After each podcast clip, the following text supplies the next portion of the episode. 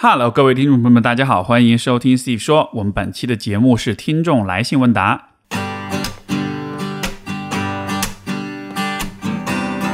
欢迎收听 Steve 说，和我一起拓展意识边界。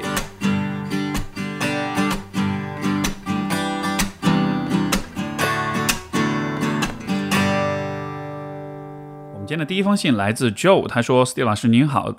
最近我在观察自己时，发现我总是很容易被自己啊、那种不太喜欢或者冒犯过我的人所影响，以至于我睡前和醒来都对他们的所作所为念念不忘。不知道为什么，我很容易对别人身上的某一不符合我道德标准或者好人标准的点所触犯。”很容易怀疑一个人，甚至觉得他们都是威胁，从而展开防御。即便有些人并没有伤害过我，我总活在这样的紧张中啊、有时不知道怎么处理与自己不同的人的人际关系。不知道 Steve 老师有没有什么好的建议？我是觉得这个问题的存在，可能还是你对事情的认知，你对世界、对他人的认知比较浅、比较不足，所以结果就是你没有办法啊、形成比较清晰的让自己感到有安全感的一种认识，所以说你才会觉得是危险，活在紧张当中。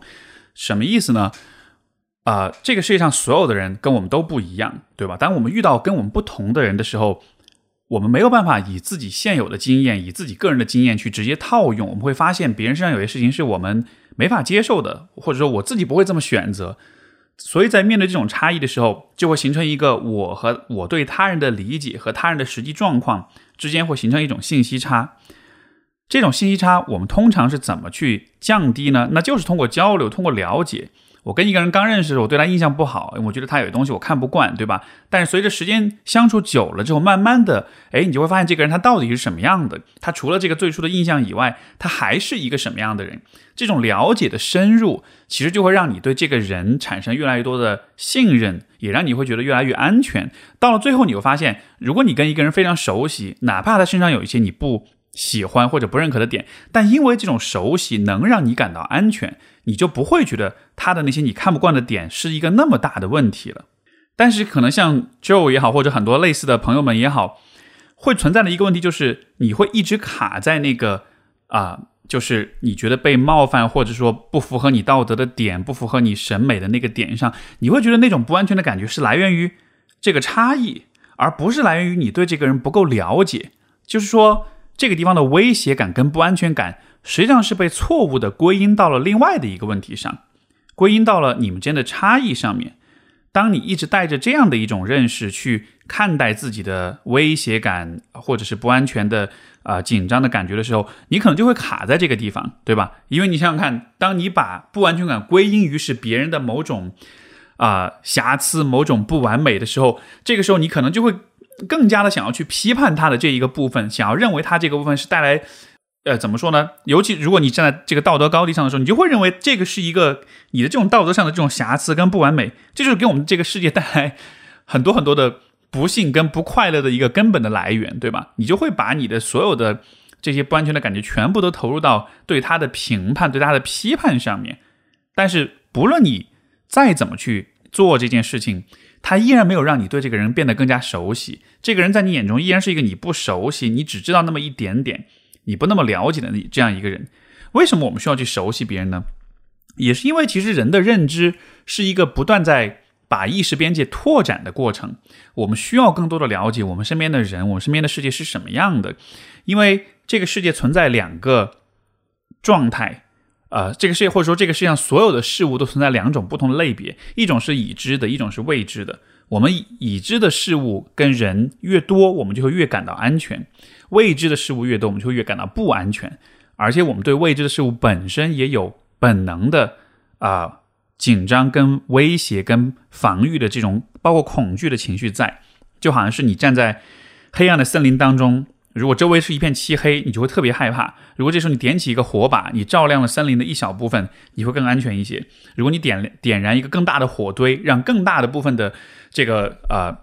呃森林能够被看见，你能够知道周围有些什么，就会更安全，对吧？我们不断的要去拓展这种火堆照亮的，能被我们的意识照亮的这个领域的这个边界。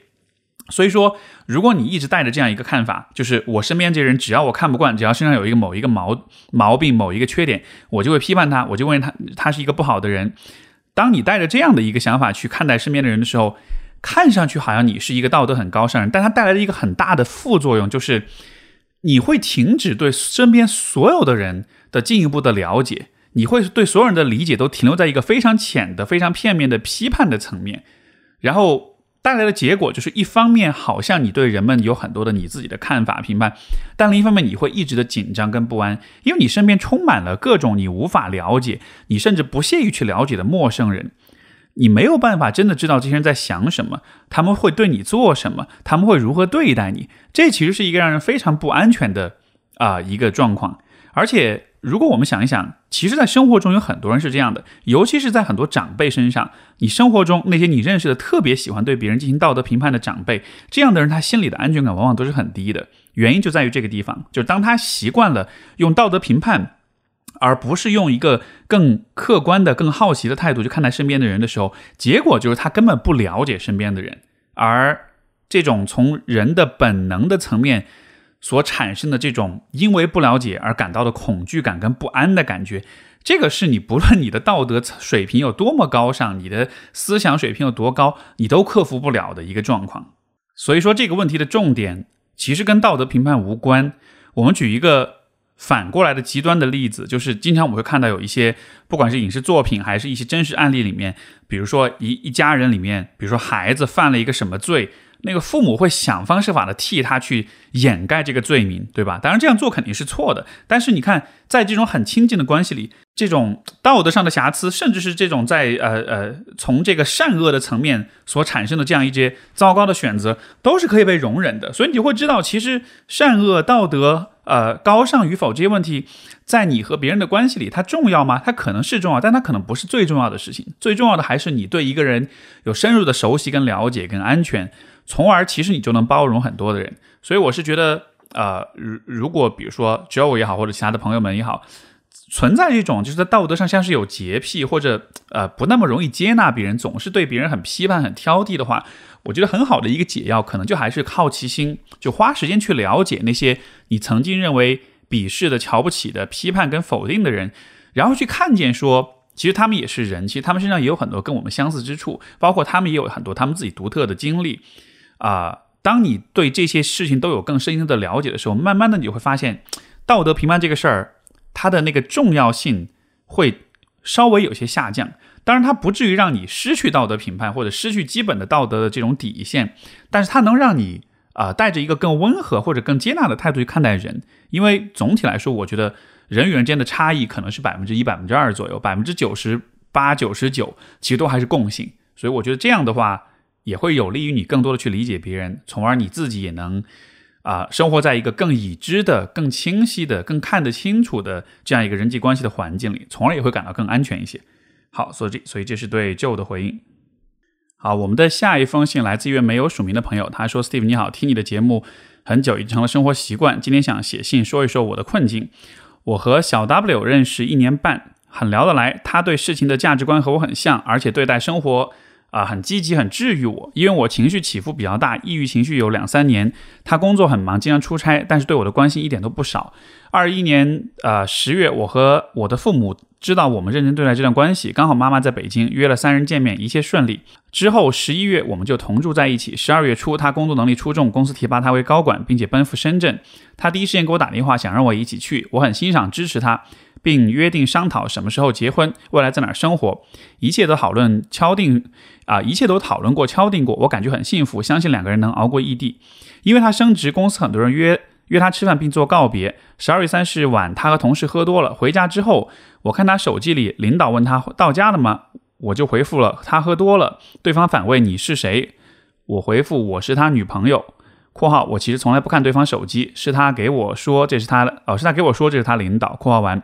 话说之后，他沉默很久，低着头告诉我，他已经结婚八年，还有一个七岁的孩子，老婆孩子都在老家，自己在北京。一八年他老婆出轨，但是为了孩子妥协，没有离婚。他说他爱我，当然是畸形的爱。谈了很久，我有录音也有照片。我不想做什么，只是想万一撕破脸，保护自己。我让他立马搬出去，且他会承担我的心理啊精神诊疗费用，他不断的道歉，不断的内疚。我知道这都是遮羞布，我尽量冷静理智，可是我很绝望，很崩溃，希望得到你的建议和支持。哎呀，所以这封信可能来的有点晚啊，因为这是这个二一年的十二月三十一号写的，你这都过去两年了。当然，我估计这位写信的朋友可能已经，我我希望是已经走出来了，或者这个问题至少有了一些尘埃落定了啊啊！但是遇到类似的问题，我们要怎么去反应，怎么解决？我觉得还是想聊一聊。而且，其实我主要的思路和上一封信的那个回复的想法其实非常非常的接近，就是还是这个基本的原理。这个世界上有已知跟未知两个状态，而对于人来说，我们知道的越多，我们已知的领域越大，我们会越感到有掌控感跟安全。这是对人的一个非常基本的了解。那么，当说到婚姻、说到感情关系、说到出轨的时候，其实就是这样的：你跟一个人在一起，你们构建了一个非常幸福、非常开心、非常完美的世界。这个世界看上去是完全已知的。完全的稳定跟可预测的，但突然有一天，这个世界一下子被颠覆了。这个颠覆不关，有可能是他已经有家庭，有可能是他出轨了，有可能是他有其他的不可告人的秘密。总之就是，你会突然有一天遭遇到，在这个已知的世界里面遭遇到一些非常未知、非常难以理解、从未见过的，和之前整个世界完全不符合的这样一些意外的、未知的啊，而且让人感到很可怕的这样一些事实。而在这个时候，我们本能的反应是什么呢？就是逃跑，对吧？因为你本来的那个很安全的世界里面，你认为一切都是可以掌控的。而当你遇到这种掌控感被威胁，当这个美好又完美的世界出现裂缝的时候，第一反应肯定是不要有裂缝，哪怕这个裂缝我拿创可贴把它粘起来，用胶布粘起来，我我装作它们不发生，呃，没有发生或者不存在都好。因为人们首先想要做的事情是根据自己的情绪反应。来让自己感到安全，而很多时候，这种安全带来的结果就是我们想要逃离、想要远离那个新的信息、那些未知的、让我们感到不安全的那些东西。我觉得从情感上，我非常能理解。包括啊，这个来信的朋友也讲到，一开始是崩溃啊，是什么的？我觉得崩溃是应该的，因为这确实是人们在心理上失去那种基本的安全感的时候，那种啊，那种被颠覆、被。崩溃了之后的那种反应，它就是这样的，所以我觉得一开始这样没有问题。但是我觉得接下来的话，你其实是有选择的，或者说，我希望你是能够去做出一个有意识的选择的。这个选择是什么呢？其实就是去直面这种意外的、新的、不可知的、让你害怕的信息。而在这位来信的朋友的这个状况里面，我鼓励你去做的，其实就是去了解清楚到底是怎么回事。因为显然，你现你面你面前你面对的这个人，你以为你认识他，但其实你不认识他。其实他有一些不为人知的部分，对吧？那么现在其实就到了一个你需要花相当多时间来重构对这个人的认识跟理解，从而能够对他产生一个更加真实、更加贴近真相的啊印象。有些人可能会说：“哎，这是个渣男，这是个骗子，我干嘛还要花时间去了解他？对他不值得我继续再去关注。”可能是这样的，可能他确实不值得你继续关注。但是，当我建议你这么做的时候，这件事其实不是为了他，不是向他表达同情，而是为你自己。我觉得很多人在处理这种啊出轨或者遇到被人欺骗的这种事儿的时候，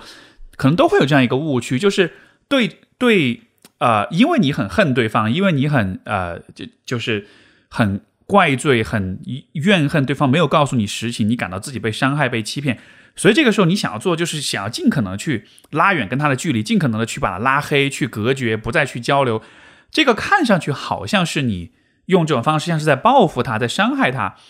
可能也能达到一点点这样的效果。但他但当你这么做的时候，你自己会承受另外一个代价，就是你依然会蒙在鼓里，你依然不知道要怎么去处理这种新出现的信息，你心里面的那种未知跟那种崩塌跟那种。呃，应该说是崩塌之后，但是还没有被重新建立起来的那种认知，这一个部分其实会一直困扰你，一直在你心中形成一个一种很糟糕的、很难以处理的一种情绪。所以说，即便是啊，比如说你怨恨对方欺骗了你，或者出轨，或者背叛的话，我还是想你在尽量就是情绪平静了之后，想办法去搞清楚这一切到底是怎么回事，这个人是怎么回事，他这背后的故事是怎么回事，对吧？比如他。呃，婚姻里面到底发生了什么？他是带着什么样的心态看待这一切的？他又是带着什么心态去跟你交往的？然后在和你交往的时候，他又是怎么处理所有这些事情的？把你能够知道的信息尽可能的详细的全部都了解清楚。这个确实会花一些时间，也确实需要一些耐心。但是这样子做的很重要的两个好处，第一个好处就是。它能够降低你的不安全的感觉，因为当你越了解清楚实情，你就越不需要承受我们前面讲到的那种未知意外所带来的那种让人觉得很本能的那种恐惧感。那个感觉其实和我们的认知都不一定那么的有关系。就是说，这个不是靠你的啊这种思想上的这种自我说服，或者是做点什么别的事情去。呃，消化，呃，包括比如说你找一些闺蜜一起来骂几个人是渣男，对吧？就这样的事情做了之后，其实只是一时的这种呃呃情绪的宣泄，它并不能真的让你情绪上感到安安全，因为人对于安全跟危险的这种啊反应，其实是来源于一个非常非常本能的一种层面。所以说，我们对于这种基本的安全的需要，我觉得是超越很多东西的。所以这个时候啊。如果你能想办法搞清楚这个事情到底怎么回事，它是能够在一定程度上恢复你的这种安全感，从而你不会在未来在比如说男女关系的信任的层面，包括在自己的经历的层面，就会出现那种很不安，然后没有办法相信自己的判断，没有办法相信别人，包括无法理解自己过往的经历，这样一些感受是非常非常啊让人感到痛苦的。然后这种了解，这种主动的直面，还有一个很重要的好处就是，你越了解情况。你接下来做出也才越有可能做出主动的有意识的选择，因为我在很多这种被背叛的案例里，我都会看到一个特别令人遗憾的一个情况，就是你受到伤害，受到了欺骗，然后接下来可能会有很多的风波、风暴，会发生很多的事情。但是在所有这些在发生的时候呢，你会发现这个当事人本身虽然他是受害者，虽然他确实是值得我们同情和可怜，但他做出的很多选择。可能都不是他自己主动做出的，而是在被伤痛、跟痛苦、跟愤怒驱使之下做出的。所以就好像是他是被他的愤怒的给给牵着鼻子走的，对吧？为什么会出现这样的情况？其实就是因为当我们在面对这样一个陌生的呃情况的时候。我没有其他的信息来参考，我没有其他的坐标系来告诉我我应该朝哪个方向去走。我唯一能参考的就是啊，这事儿让我特别的愤怒，让我特别的悲伤，让我特别的难过。那我就顺着这些情绪去走吧。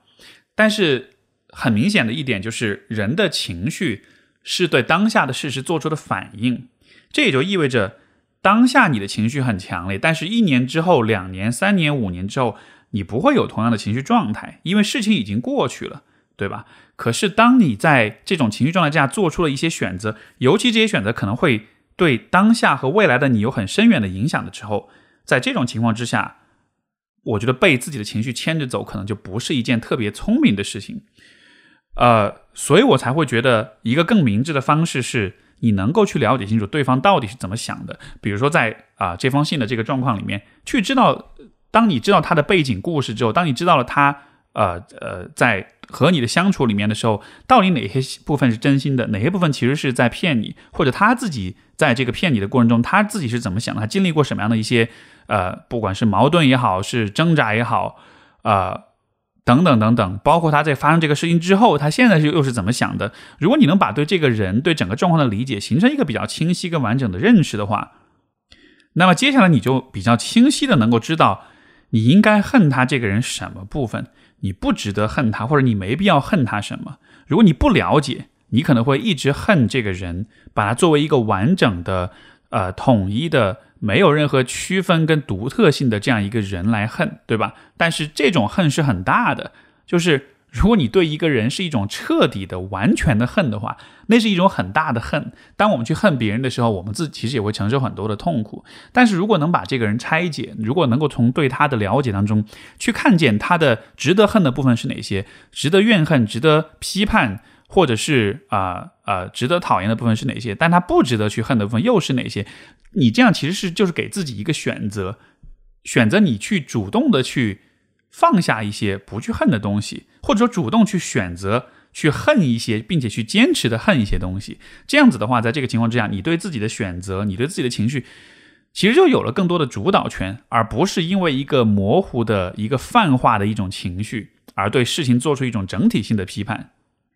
包括在接下来处理到人际关系，比如说家庭的关系，跟周围人怎么交代，对吧？所有这些事情的时候。可能你也会就会更知道说我应该怎么跟别人解释这件事情，以及未来的我要怎么看待这件事情。所以我是觉得这种被背叛的状况可能确实很难，确实会给人带来很大的冲击跟伤害，这我非常非常的理解。但与此同时，我确实也觉得，当你在冷静了之后，我还是蛮鼓励你，带着一种尽可能全面跟客观的方式去真的理解到底发生了什么。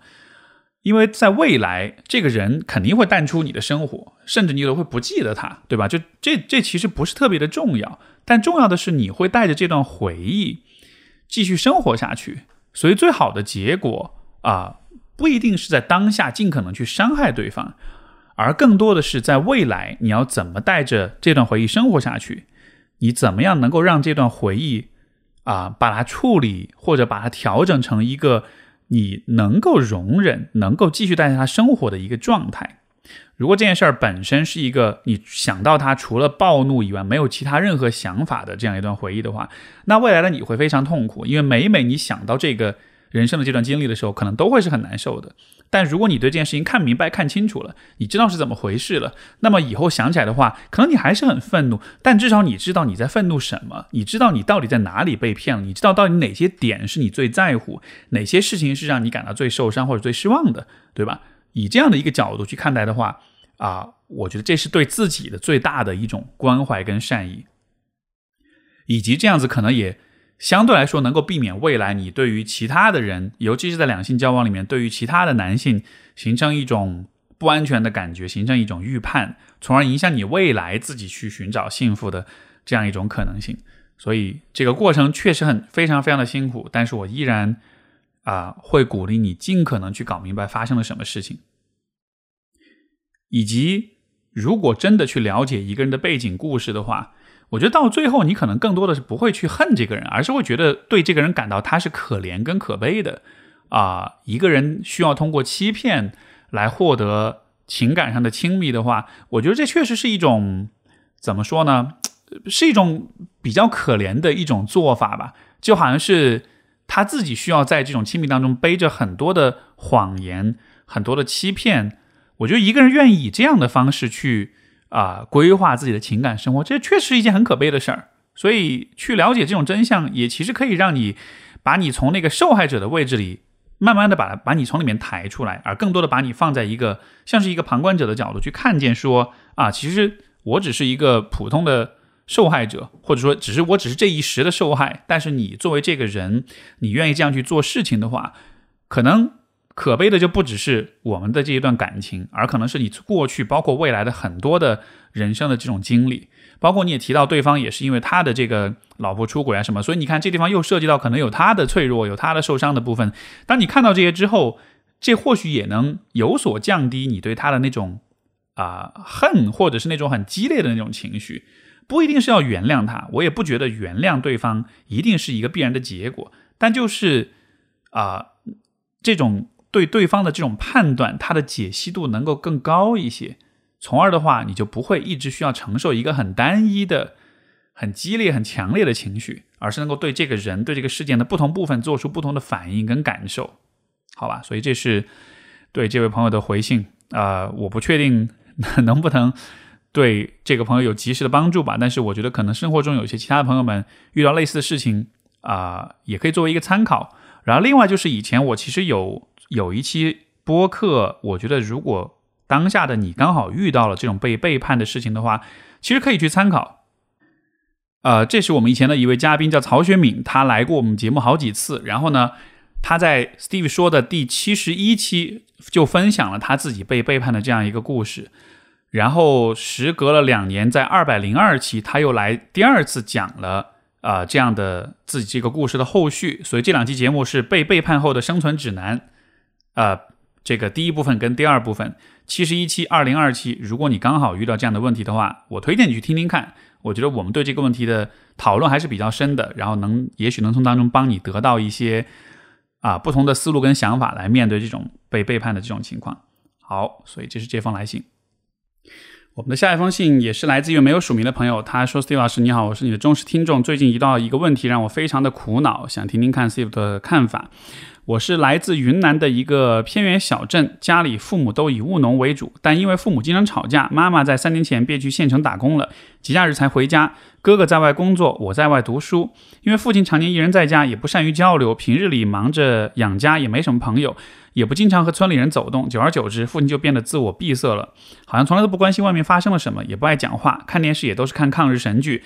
呃，总是同一集，声音也放得很小，自己做饭也很随便，呃，一点点菜就把自己打发了，从来不玩手机，不刷视频，晚上干活回来就是看着电视发发呆抽烟。父亲咳嗽特别严重，之前开了药也不吃，啊，给我的感觉他就整个人都自我放弃了，就像是当一天和尚撞一天钟，就好像等着死亡到来的那一天一样，还和村里人说自己活到六十岁，啊，自己六十岁都活不到，说了好几次，可他现在已经五十二岁了。我哥哥都发现了这个问题，也讨论过解决的办法，也想着多和他打打电话聊聊天。可是父亲说话就完完全，啊，可是父亲和父亲说话就完全聊不下去，经常讲两句就没有了。他也无法理解我们在说什么。妈妈也想和他打电话，但他们一打电话就吵架。父亲平日里最宠我，整个家他只会和我好好说话。我现在十八岁，刚大一，考上了全省最好的师范大学，读了最好的专业。哥哥也有稳定的工作。现在在县城买了房子，我们全家都在往幸福的路上走，可就是感觉只有爸爸自我放弃了。我想和他多多啊聊聊天，和他玩点小游戏，可是完全没用。我该怎么办呢？内心很焦虑，压力也很大，却有深深的无力感。希望能得到 C 老师的一些看法跟指导。我觉得首先想说说你爸为什么是这样一个状态，呃，我觉得这个可能用自我放弃来说，不一定是一个很啊怎么说呢，很客观的一个说法吧。从我的角度来看，我觉得他的状况更多的像是解离。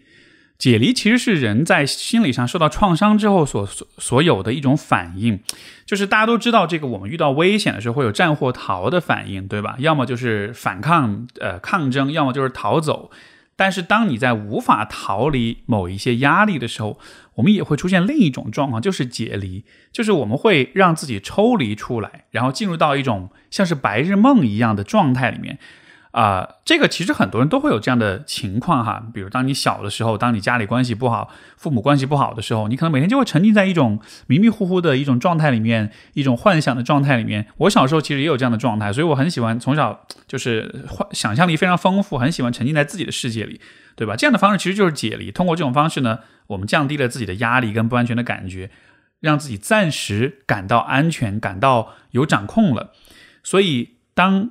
就是你这个来信的这个朋友，当你的父亲是那种每天什么事儿都不干就发呆，然后封闭的状态的时候，我理解那也是他所产生的一种解离，只是他进入到的那个世界，可能就是不是你能够太理解的那样一个世界，而是他的一种发呆的什么也不想的，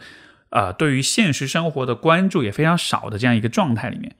所以，如果我们从这样一个角度来看的话，那么。就假设我的这个说法是是是是是正确的，确实是解离。那反过来说，我们就需要去考虑，什么让你爸进入到这样的状态里了？那一定是因为他在现实生活里面有一些他难以承受的巨大的一种压力或者焦虑或者某种创伤，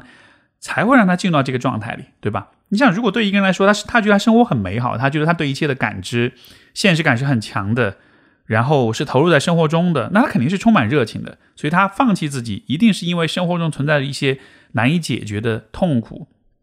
而我的猜想，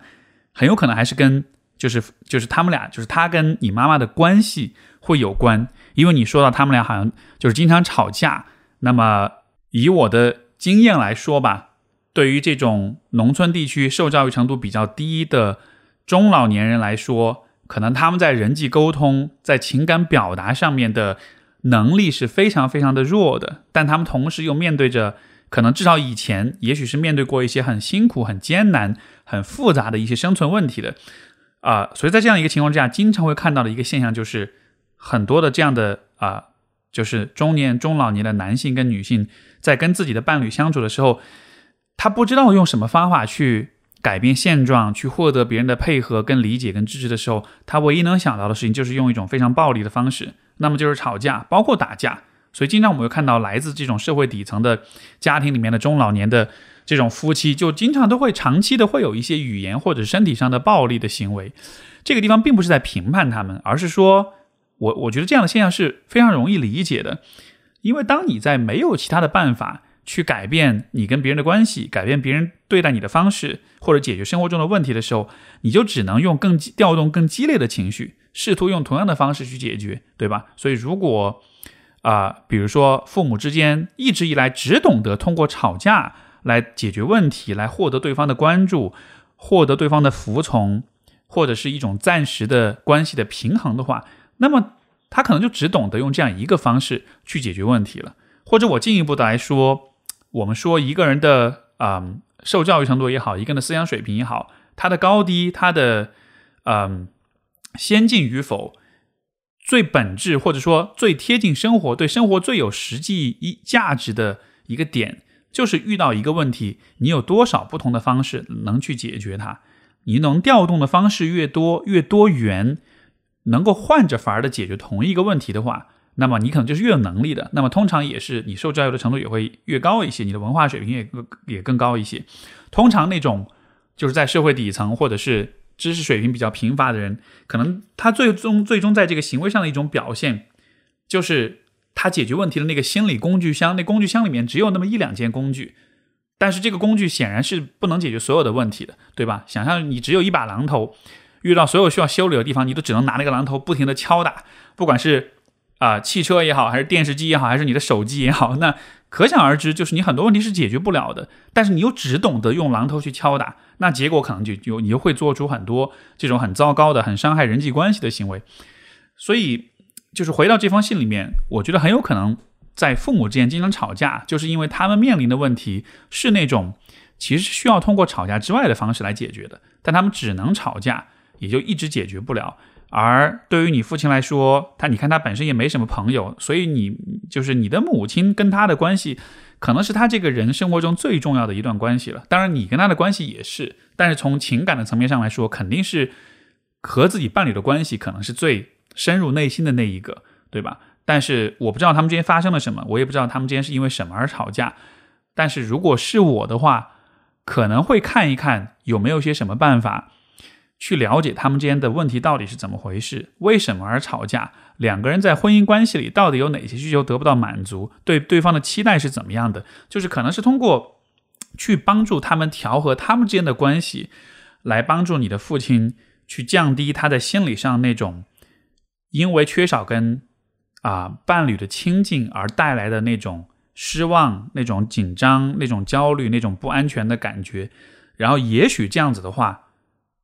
能够让他从自己的那种塞闭塞的那种发呆的抽离的状态里稍微出来一点，也许这样子的话呢，他会感觉更安全一点，然后慢慢的可能他的状态会好一些。除此之外，因为你也讲到你跟他的关系很亲近，所以我觉得这也是另外一个非常重要的资源，因为我们需要知道人都是社会性的动物，所以说一个人的心理健康和他是与身边的人的关系是有非常大的关联的，所以就算就算。就是父母的关系确实没法调和，确实没法好好相处了。但是你也需要看见，你跟你爸的关系可能会成为他一个非常重要的支柱。你们的关系好，他对于他自己的心理压力的调节能力也就会越好，从而他进入到那种啊发呆的抽离的状态里的概率或者必要性也会相对可控一点。所以在这样情况之下。在面对这样一个父亲的时候，我觉得与其去帮他解决很多的问题，不如让他看见，就不论你是个什么样的人，不论你有什么样的问题，不论我们跟你说了这些事情，你是能改还是不能改，你是固执还是封闭还是怎么样，我都会对你好，我都会陪你，我都会跟你讲话，以及我都会聆听跟支持你，让他看见说你和他这个关系本身是安全、是稳定、是不会改变的，这样子才能让他心里感到安全。从而他的这种封闭的问题，包括其他方面的问题，可能才会得到一定的支撑。所以站在孩子角度，我很理解，就是有的时候你很想要去帮父母改变一点什么，但是可能真正需要改变的，也许不是那些你的能力范围之内的事情。你能做的其实就是提供这样一个很安全跟稳定的支持，想象这样的关系能给他充能，从而有一天他自己才会有足够的能力去改变他生活中那些只有他自己才能改变的问题。好吧？所以这是对这位朋友的回信。我们的下一封信来自一位叫有橘子的朋友，他说：“啊，人怎么才能找到自我呢？为什么要把别人的生活、职业、人生体验都人生都体验一遍？为什么不知道自己喜欢什么，该走哪条路呢？我对现实中自己的情况太了解了，在小山村中长大，普通民工家庭出生，普通大学毕业，到现在二十四岁，辞了工作，碌碌无为，偶尔也会思考人生，可对精神世界。”的自我太缺乏了解，我太盯着别人看，可我真的不知道怎么寻求自我。对什么事情好像都是三分钟热度，喜欢画画坚持不下来，喜欢学习吉他失败告终，坚持运动不超过三天，就连工作也没有耐心。有时候就在想，我这种人是注定失败的吧？也不是没有努力坚持过，但总是毅力不够坚定，自己也不够坚强，职场被 PUA，说没有能力，去哪里都干不好，领三千的薪水做客服的工作。却同时要做自媒体账号的视频创意和图片拍摄，每天被骂得狗血淋头，淋狗血淋头，总给自己做心理建设，最终还是失败了。到最后变得越来越害怕上班，辞掉工作后只有缩在家里。在我们这里，教师对女孩子来说是特别了不起的专业，好像我身边的人都考上了教师，我也很羡慕有一份稳定的工作，也好羡慕他们有克服困难的。办法与坚定的决心，所以我们所以也想要试试考教师，但是因为专业限定的原因，我只能考特岗，所以目前打算是啊裸辞备考。可我还是很疑惑，这是我想走的路啊，是我想要去做的安排吗？我不知道，我真的不知道自己到底喜欢什么，自己该做什么。再说说感情，以前谈过一次三年的恋爱，但是因为性格的原因最终失败。我好像从生下来这个世界就在告诉我你不会成功一样。我有试过追溯到小时候探索自己。内心的自己，但无论如何，我也无法感知内心深处的自己。我从小性格不太好，比较极端，用现在的话说就是双向情感障碍，失呃焦虑、失眠呃症都在我的身上。以前其实是要强的那部分相对比较呃相对很大，做什么事情都觉得要超过别人。后来慢慢的，应该是念大学吧，见到了更大的城市，更多的人，自卑的那部分好像就把强的过呃把要强比过去了，后来就变得更加脆弱了。刚刚说到感情，因为要强又自卑。不太会和对象沟通，他也没有耐心和我沟通，就拖了三年，积累起来就分手了。后来我一直在情感上反思，我的确做了很多伤害他的事情，比如吵架的时候说过分的话，做极端的事情刺激他，我真的很不成熟。但我不知道是不是因为这样反思内省的方法，让我自己更加自卑，让我觉得我的性格、我的脾气、我的啊，我这种条件是没有人真的会喜欢我的，导致我在后来与别人接触后，有个给我有个人给我告白，我的落荒而逃。无法确定自己有没有成长，不再给对方，呃，带给对方伤害，也无法确定对方是否真的喜欢我。所以，Steve 老师，你看看我是不是真的很莫名其妙，没有自我，感情、工作不稳定，思想不成熟，被焦虑、失眠症困扰。哦，对我一直在吃抗焦虑和失眠的药，但有的时候看看自己有没有好转啊，比如今晚倔强的停了药之后，看能否睡着，果然失眠。我也有好的时候，其实比如会认真的阅读、听音乐、看电影。散步，听你的播客，与自己相处，可是又怎样呢？是不是我对生活太有期待了？觉得自己完成一件事情就应该有所成长。如今我其实已经算到啊，已经算到了谈婚论嫁的年龄，身边的朋友也都开始有了自己的家庭。我不太在乎别人的看法，但内心好像又潜意识的承受着这方面的压力。但我不得而知，不知道该怎么做。所以啊，Steve 老师，我这样下去是不是人生就要被毁掉了呢？我到底该怎么找到自我，坚定的走呢？呃，看完这封信，我挺感叹的。我其实还蛮感谢这位朋友的，其实很真诚的把自己作为一个呃从农村里走出来的这样一个普通人，然后生活方方面面的困扰都很清晰、很坦诚的分享给我，分享给听众们。啊，我想这样一些分享也能帮助我们大概了解他现在处在什么样一个处境之下。啊，这件事情确实很挑战。我觉得很大程度上，这个可能也跟出身。跟你成长的这种环境跟经历有关系啊，我觉得想了半天我要说什么，我觉得还是说一些建设性的东西吧，就是我的一些建议或者你能在哪些方面做一些尝试跟努力啊，主要是基于我对于啊和你类似的这样的朋友们的一些经验，来自农村地区家庭的这个环环境，受教育的程度相对比较啊不是特别的理想。以及现在处在一个为了生存有很大的压力，有作为女性有啊婚恋压力这样一个情况，我觉得首先一点特别特别重要的，其实是啊对于情绪调节的能力。呃，这里面的一个根本的原因是在于，因为你讲到你小从小的性格不太好，比较极端，你也说你是有双向，或者是有焦虑啊，或者什么的，这些情况的存在，我的一个从专业上的一种推测，可能这个是和你从小长大的过程中，你父母对待你的方式有关。而且我说的这个，可能是人生比较早期的阶段，比如说你生命的前面的三四年左右的时间，在这个阶段，父母对待孩子的方式，会在很大程度上影响孩子自己的压力反应。就你想，比如说，如果你还是一个婴儿的时候，这个时候如果你遇到啊危险、遇到饥饿，然后遇到孤独，你不开心，你就会哭，对吧？然后你在大哭大闹的时候，这个时候父母如果来回应你，来抱住你，来给你安抚、给你爱抚，然后给你轻柔的说话，你就能安，你就能安静下来，你就形成了这样一种啊对压力的反应。就当你遇到压力的时候。你会期待别人来安抚你，然后你的压力就会就会慢慢的降下去。但如果一个孩子在啊感到害怕或者难过或者不开心的时候，他一直哭闹也没有人理他，被扔在那儿不管，这个时候可能他长期的处在这种被忽视的啊情绪唤起的状态之下。这对他的大脑的发育、生理上的发育其实都是会有影响的，造成的结果可能就是在成年之后，你的压力反应会更活跃，会更敏感，会更不容易被安抚，从而你的看上去你的性格就会更极端、更糟糕一些。因为这个说的深一点啊，就是啊，人的大脑对压力的反应，在很大程度上其实是由肾上腺素来进行调节的。如果你一直处在一种压力的状态之下，情绪一直是唤起的，然后这个时候没有人安抚你。然后你的肾上腺素会一直分泌，这也会导致你大脑里面肾上腺素的这个受体，它会变得发育的更加的发达，从而在以后一旦你有了肾上腺素的分泌之后，这些触、这些受体就会更加容易被激活，因为他们比较发达、比较活跃、比较敏感，所以你的压力反应也会更强。那我说这个想要表达的意思是什么呢？因为很多的农村地区的父母，他们自己缺少育儿的经验，缺少科学的、合理的这种对待孩子的方式，尤其是对待。婴儿婴幼儿的方式，所以会导致他们在孩子哭闹的时候，可能会做出一些不利于孩子发展的一些方式，比如说会打骂，比如说会忽视，会把小孩扔在那儿不管，或者会用很凶的方式、很粗暴的方式对待他。所有这一切的结果，就都是会造成孩子自己的那个压力反应跟自己内在压力调节的这个部分，可能会出现一些障碍，出现一些问题。从而长大了之后，他自己的情绪调节，他不管是一个人对自己的情绪的觉察跟理解，还是他在处在压力之下的时候，他的自我调节的能力，包括就是他通过人际关系去获得支持、获得安抚的能力，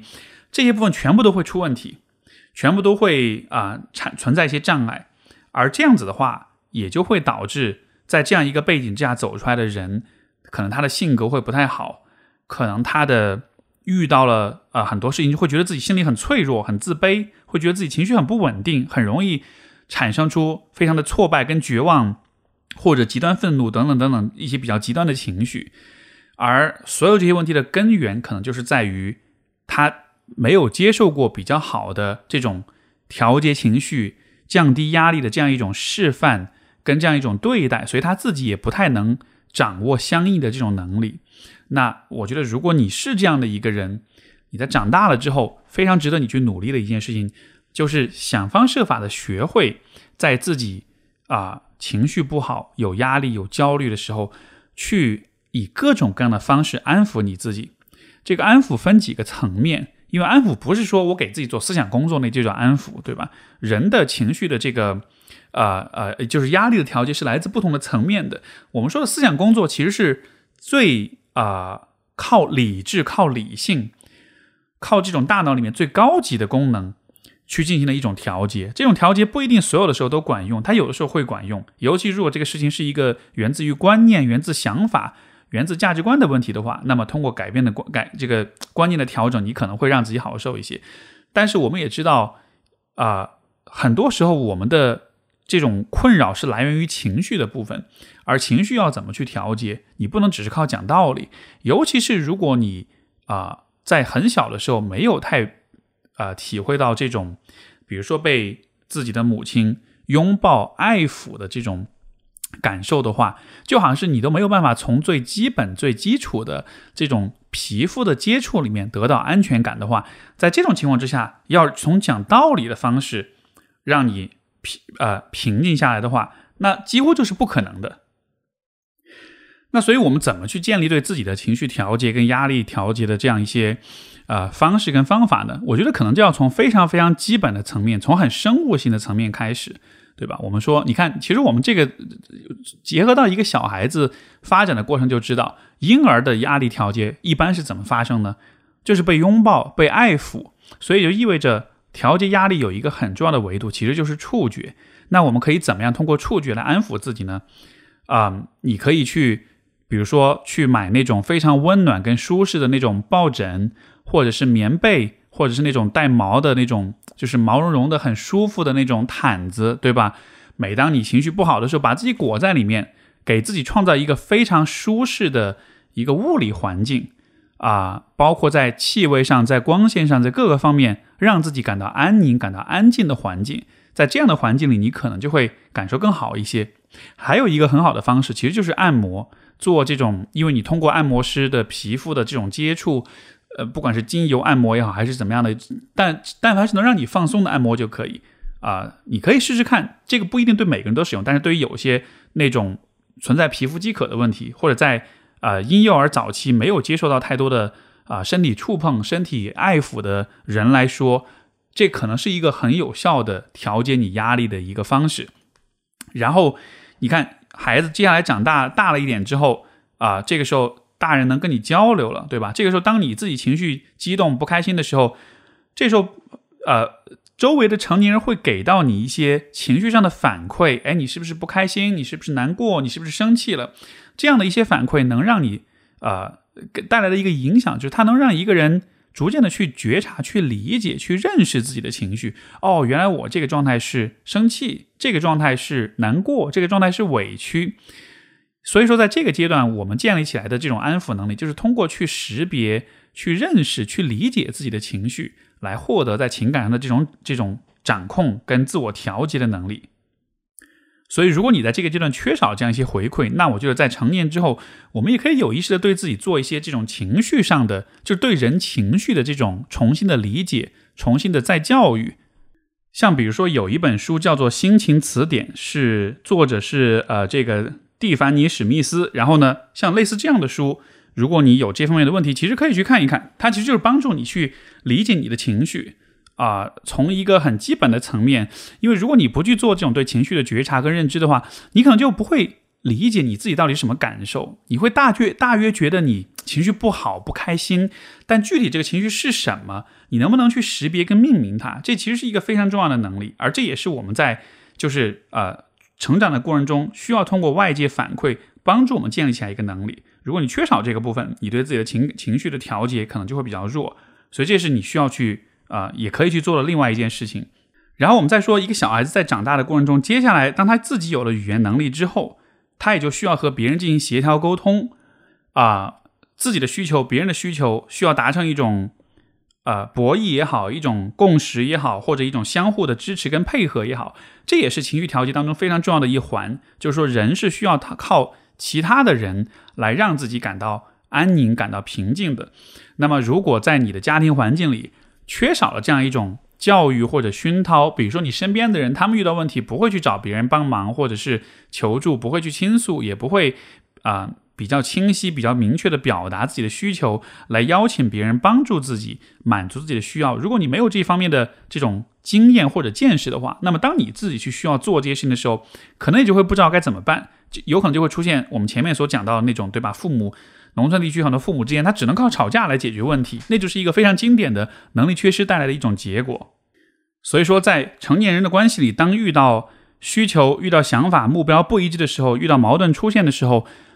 能够清晰的、准确的用他人容易理解的方式去描述自己的内心，描述自己的需求，表达自己的愿望。这就会成为一个非常重要的能力，而这个肯定也是一个需要通过练习、通过反复的尝试去建立起来一种能力。所以，这个是我觉得非常值得呃这位来信的朋友，包括很多类似问题的朋友去尝试的一个方面。你只有在这些方面做得更好了，能够更好的在身体、在情绪、在人际关系的层面给自己情绪调节了，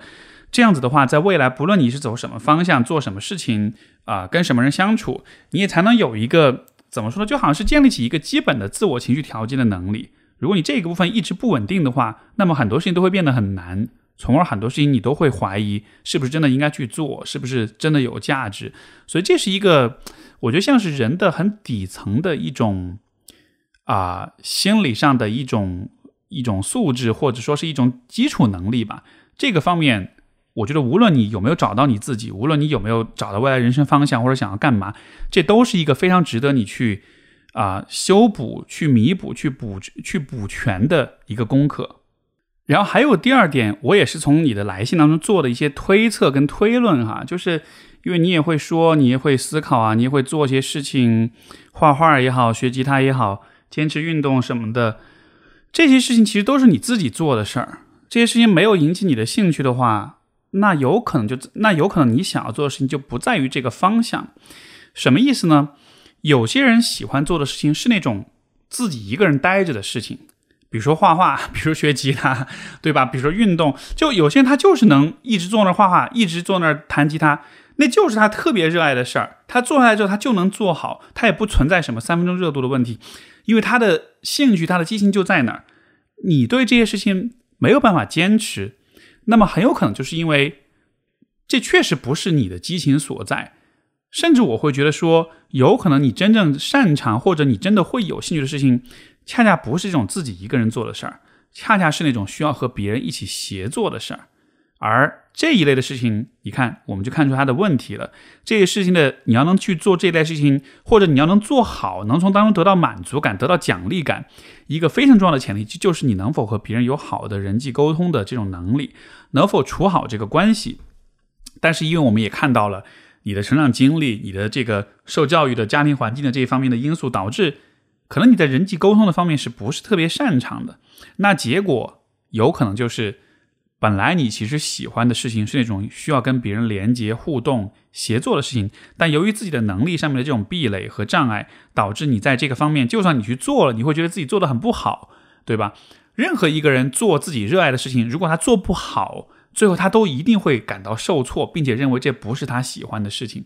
所以我觉得这个有可能就是你这种就是一直所谓的找不到自我、找不到方向的一个很重要的问题，就是那个方向上面刚好。你你你你喜欢的那个方向刚好被一个你自己很重要的一个障碍给挡住了，你就不认为那是你喜欢的方向。所以其实总结一下来说，就是对内自己的情绪调节、压力调节的能力，对外跟人沟通交往啊维系关系的能力。我觉得把这两个方面的功课尽可能的去补上，这样的话，不论你人生方向是什么方向，不论你接下来是要干事业、是要结婚还是怎么样。这两个能力其实都是对你一生都会受益的，所以在你暂时没有方向的情况之下，至少把时间投入在这两个方面的尝试、跟学习、跟积累、跟实验上面，那我觉得未来肯定是不亏的。这个是我觉得从非常非常实操的层面，我想要给这位朋友的一些回应。好，我们今天最后一封信来自，哎，这又是一位没有署名的朋友啊。他说，呃，我的困惑呢是，我是一名大三的学生，在上大学以前，成绩能不大努力的保持在前几名，班里的前几名，比较轻松的进了一所挺不错的大学。我对自己要求很高，希望自己什么都做好，但这种要求，啊，但这种要求更像是希望别人，呃，得到别人对我的认可。出于这种要求，我对自己。啊，对网络小说的沉迷成瘾感到非常不耻。从初中到高中，一直尝试指定计划戒断，但一直到高中考高考结束都没有成功。因此，我青春期并没有对未来的计划，全都用在了克服令我羞耻的爱好上了。但一次次的失败让我很挫败。上大学之后，我突然就对网络小说没有兴趣了，有了责任感，开始觉得自己应该努力让自己更加优秀，也前所未有的开始努力的学习。但一个问题是我对做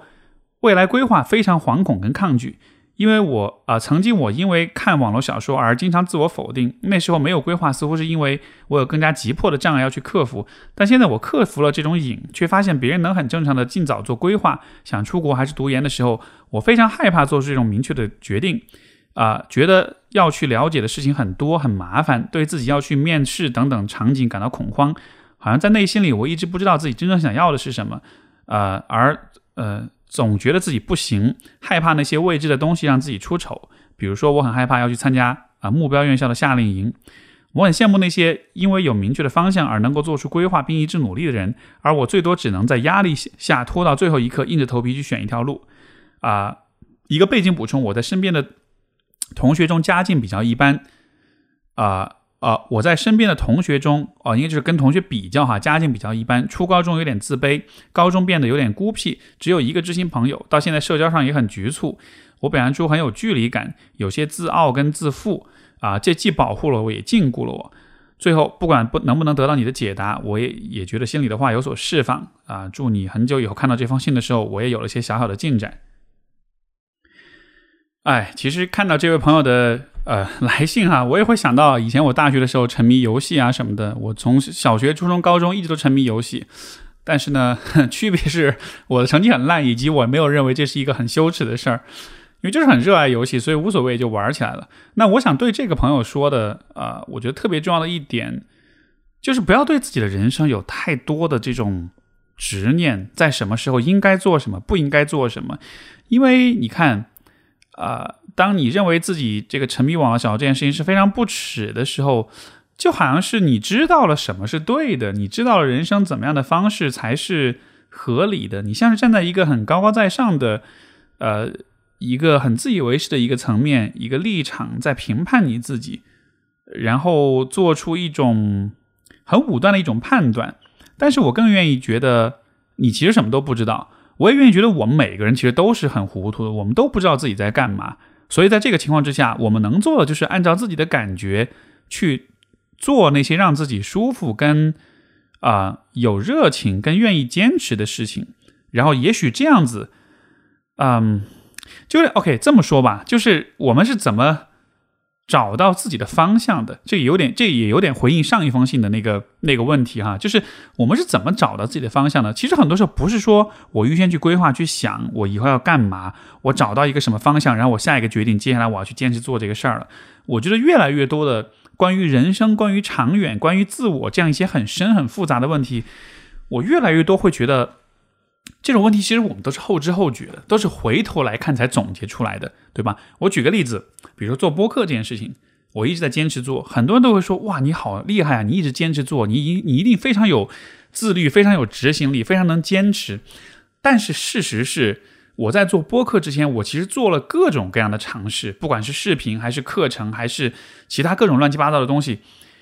大多数事情到最后都放弃了。唯独播客这件事情是我做的时候，我做了好几年，回头来看，我才发现，哎，好像看上去我还蛮喜欢这件事儿的哈。然后我才确立的说，啊，我应该是一个很喜欢做播客的人，或者说播客这件事情很符合我自己的方向，然后才明确了这个方向。所以就好像是我们，我们不能够带着那种像是万能的、全知全能的神一样的视角去审视。去挑剔、去批评判自己的生活，告诉自己我应该做什么，我应该在什么方面去投入。当你这样做的时候，最后的结果有可能就会像前面那封信那朋友说的，就是三分钟热情。因为那个三分钟热情，其实其实那三分钟热情是对的。如果没有那个三分钟热情的话，你就很有可能很容易去坚持的去做一些你其实并不喜欢或者并不适合的事情。对吧？然后这个过程中，你也不觉得困难，你也不觉得动力的失去，你就一直这么做下去了。但实际上，有可能它不是你喜欢的事儿。所以，三分钟热情没有兴趣、没有动力，这些现象在我看来反而是好事情。它是给你一个反馈，就是这不是那个对的方向。就像是你去谈恋爱，你跟一个人在一起，最后分就感觉不对，分手了，对吧？如果你不会有那个分手的那种愿望的话，那你随便找个人谈不就都行了吗？所以要找到自己真正的方向，要知道自己的这个热爱所在。你是需要被挫败的，你是需要失去动力的，你是需要有这种不喜欢、放弃、啊啊不够有兴趣等等等等这样一些体验来来纠正你的这个方向的。所以从这个角度来说，我觉得也不要轻易的评判，就是这个。对网络小说这件事情，你一定就是不耻的，是不好的。你一直想要去戒断它，但是你有没有想过，啊，那些你不需要戒断就能够放弃的事情，是不是那些事情其实更应该被你放弃？而这个一直戒不掉的这个事儿，它至少在人生的这个阶段，它可能是有一些价值、有些意义的。比如你提到中学比较孤僻。那么没有什么朋友，那我理解小说其实也是一个逃避的阶一个方式，也是一个调节孤独跟其他情绪的一种方式，对吧？所以如果你在那个阶段你没有沉迷小说的话，你说不定会在人际关系、在情感上有一些更大的一些问题，而你现在没有了这种兴趣了，不一定是因为你真的对小说这件事情看法改变了，可能也是因为你的环境变了，或者你这个人成长了，或者你的人际关系交往的能力也变化了，所以说才会不再那么依赖这样一个方式了。总之就是。别去对自己所喜欢、所沉迷或者说不喜欢的事情做出那种很武断的判断。很多时候，我们都需要看到一个更大的一个画面、更大的背景，而不是被当下的这些事情啊牵着鼻子走。然后，另外我也注意到一点，你说到自己好像主要努力都是因为啊，不是希望自己好，更多是希望得到别人的认可。包括你也讲到。这种社交上面会有自卑啊什么的，我不知道这个是不是也跟父母对待你的方式有关吧？就好像在他们眼中，他们更看重的是别人有没有对你认可，甚至是别人有没有因为你而他们得自己得到认可。如果是存在这样一个情况的话，那我觉得这也是一个啊，可能需要去啊，可能需要去改变的一个问题，就是你对你自己的价值判断，你对自己这个人他的好坏那个判断到底是怎么形成的？到底是建立在谁的啊标准之上？如果有这样的父母，他会把成绩好这件事情视为是你这个人价值的一个标尺的话，我觉得长大之后应该彻底的放下，彻底的忘掉，甚至应该坚决的去否定这样一种看问题的方式，因为它非常的愚蠢，因为它是对一个人的所有的可能性、所有的多样性跟丰富性一种巨大的浪费、跟巨大的压抑跟一种啊一种一种迫害。可以说，我同时也会有一种印象，就好像是。你在生活当中怎么说呢？你去你去尝试，或者你去探索，你去就是好奇心好像会比较少，或者说那种冒险精神会比较少。我不知道吧，反正这是通过这个读你的这封信形成的一种感觉，因为就好像是你会比较封闭，社交上也比较局促，有距离感。那么可能你就也就意味着你对于这个世界的方方面面、角角很多各种各样的角落的那种探索跟那种体验也会比较不足。在这样一个情况之下，我确实也觉得。要去说什么规划、什么未来的计划，可能也比较难。我不知道这是不是也是跟成长环境有关，就可能是不是比如说父母更多的要求你就是去学习，而不要去搞别的东西，那些学业之外的那些不正经的东西，对吧？所以可能，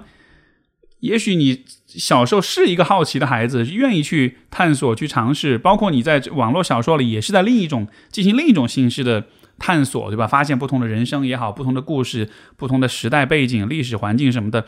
但就好像是在现实生活里面，这样一个到处去好奇、去观察、去发现的这样一个部分就没有体现出来，而我觉得有可能恰恰是这一个部分没有出来，所以导致你会觉得自己不知道要怎么去规划，就你都不知道你要去做什么，或者你有什么选项，这时候你做什么规划呢？所以我倒是觉得，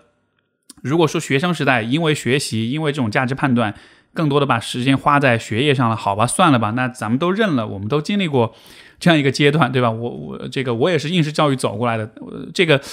他对我们的人性的这种压抑，我都理解都懂，咱们认了没关系。但是现在你长大了，现在你独立了之后，你其实还是有机会